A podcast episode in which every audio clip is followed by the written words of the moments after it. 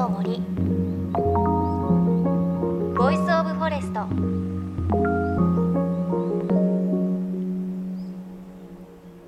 おはようございます。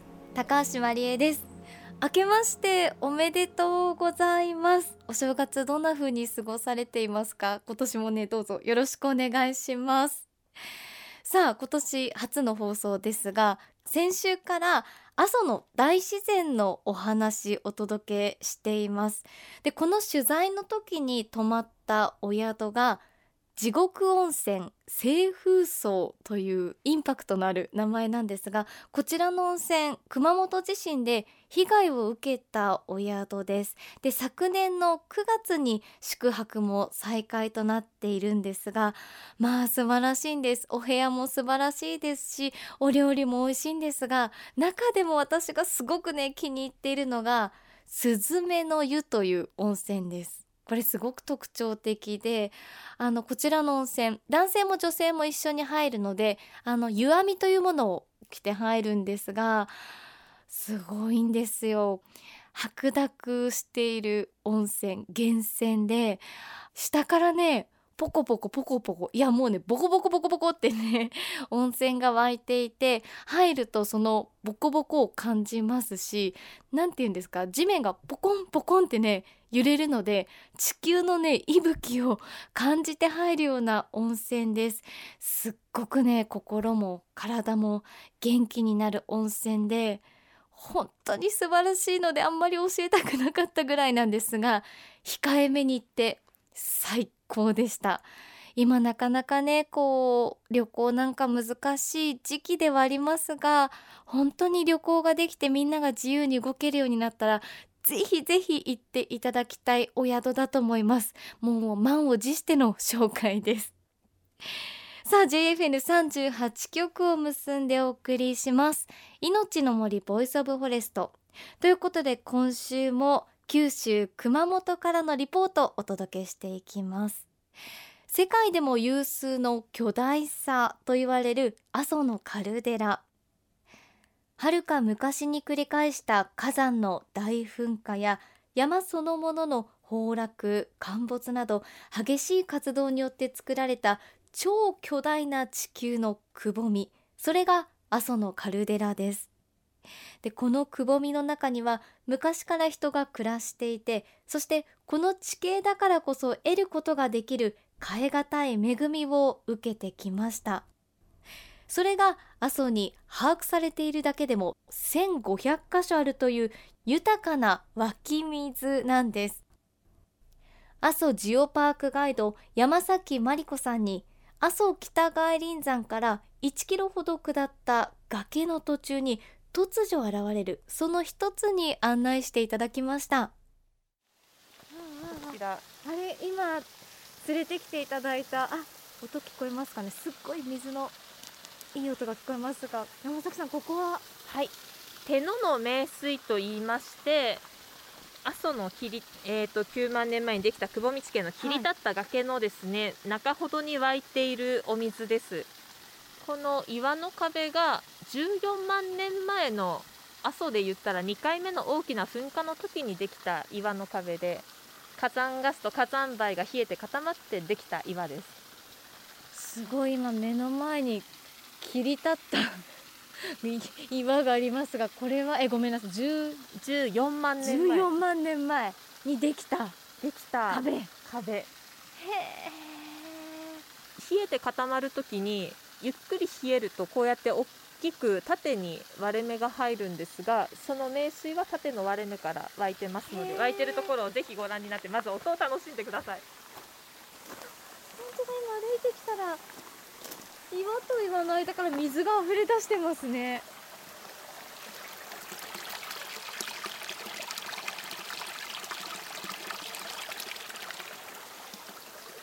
すごい。あの岩と岩の間からあの竹筒を通って、はい、水がジャブジャブ溢れ出してますが。ここで多分1分でそんな1トンとか2トンとかそれぐらいじゃないかな。割と水量は少なめなんですけど。1トン2トン少ないんですね。そうですね。南阿蘇だと白川水源なんかは毎分60トン湧きますし120トン湧くようなところもあるのでうわ。すごく少なめです。へえどうぞ触ってみてください。触ってみますね。冷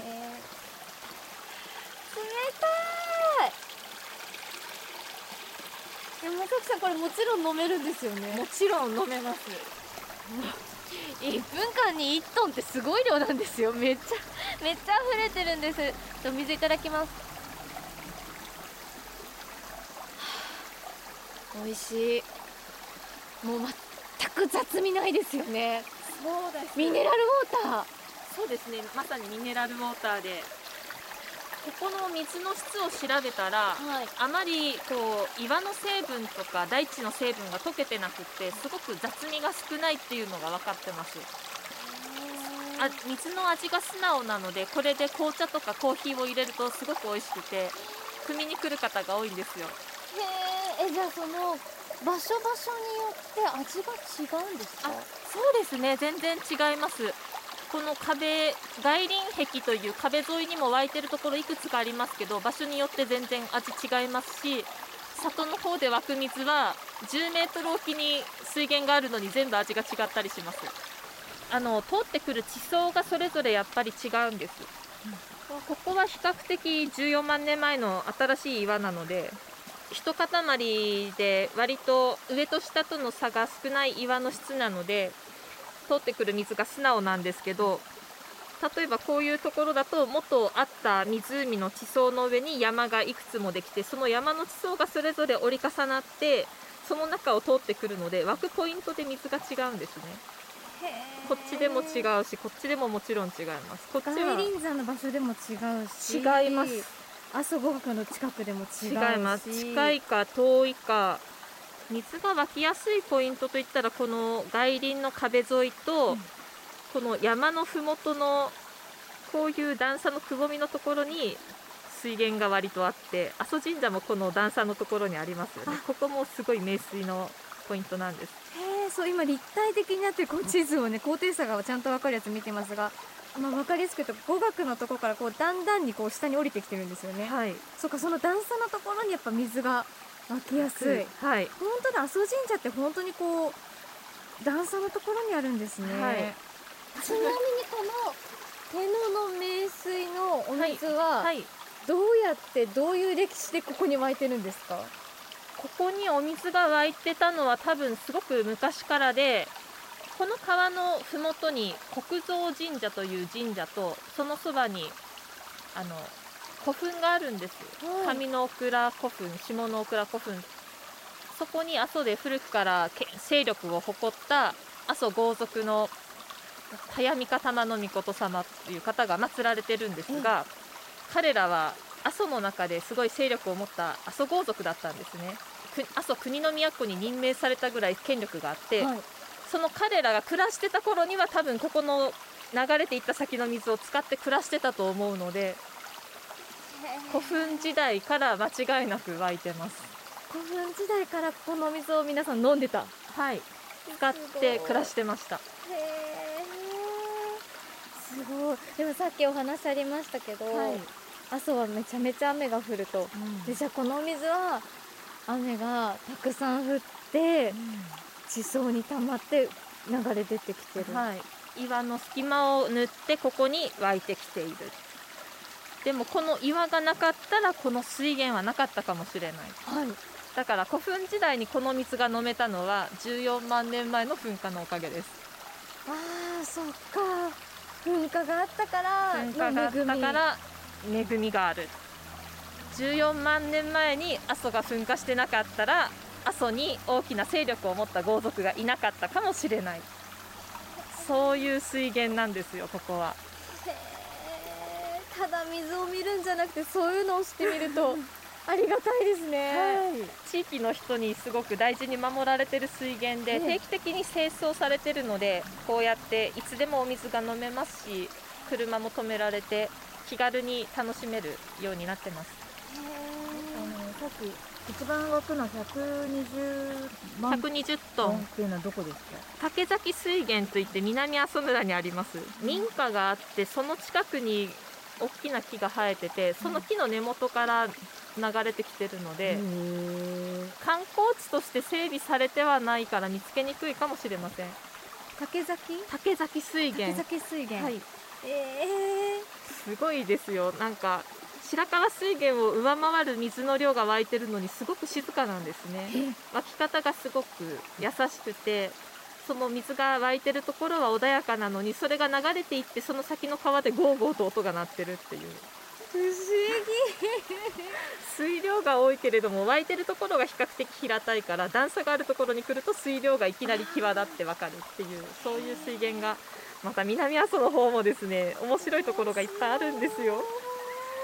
ねえどうします？延長戦行きます。いや私言いそうでした。行きましょう。でしょ？いやもうだってその竹崎水源が気になります。整備されてて行きやすい水源はいくらでもありますから、そこを楽しんだ上でそれでももっとこう白川水源の2倍の水の量が湧く水源を見たいっていうんだったら竹崎水源ぜひ見てほしいです。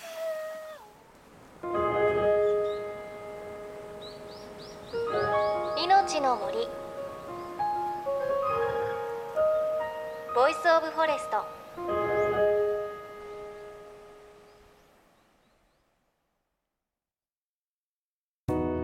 JFN38 局では東日本大震災で被災した沿岸部や全国の震災による津波被害が予測される地域に津波から命を守る森の防潮堤を作る鎮守の森のプロジェクトを支援する募金を受け付けています。この命を守る森づくりに取り組んでいる AIG 損保は中小企業のリスクにフォーカスした損害保険のラインナップビジネスガードを法人会納税協会会員の皆様に提供しています。AIG 損保ではビジネスガード新規契約1件につき1本のどんぐりの苗木を植樹する命を守る森づくりを通じ被災地の復興全国の防災減災に取り組んでいます。いのちの森 Voice of Forest。今週は熊本県阿蘇ジオパークからのレポートをお届けしました。いや手野の名水すごかったです。あのね都会で育ってきた私はお水は水道をひねれば出るものというイメージだったんですがまあね当たり前ですがそうではなくて自然の恵みだと。しかもねここは本当にすごく古く歴史があり古墳時代の人が使っていたお水だというと本当にお水ありがたいですし阿蘇の自然ってすごいなってことを改めて思いました。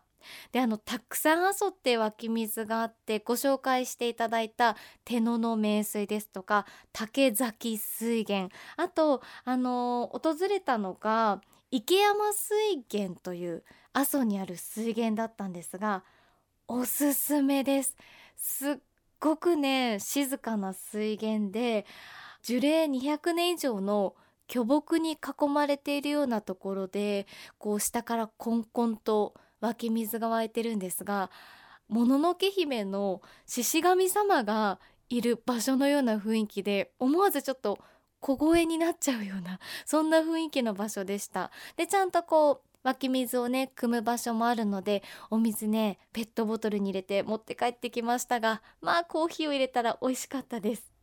で今日ご紹介した手野の名水なんですが地元の方ご飯を炊くにもお味噌汁を作るにも美味しいということで湧き水が近くにあるの本当羨ましいなというふうに思いました。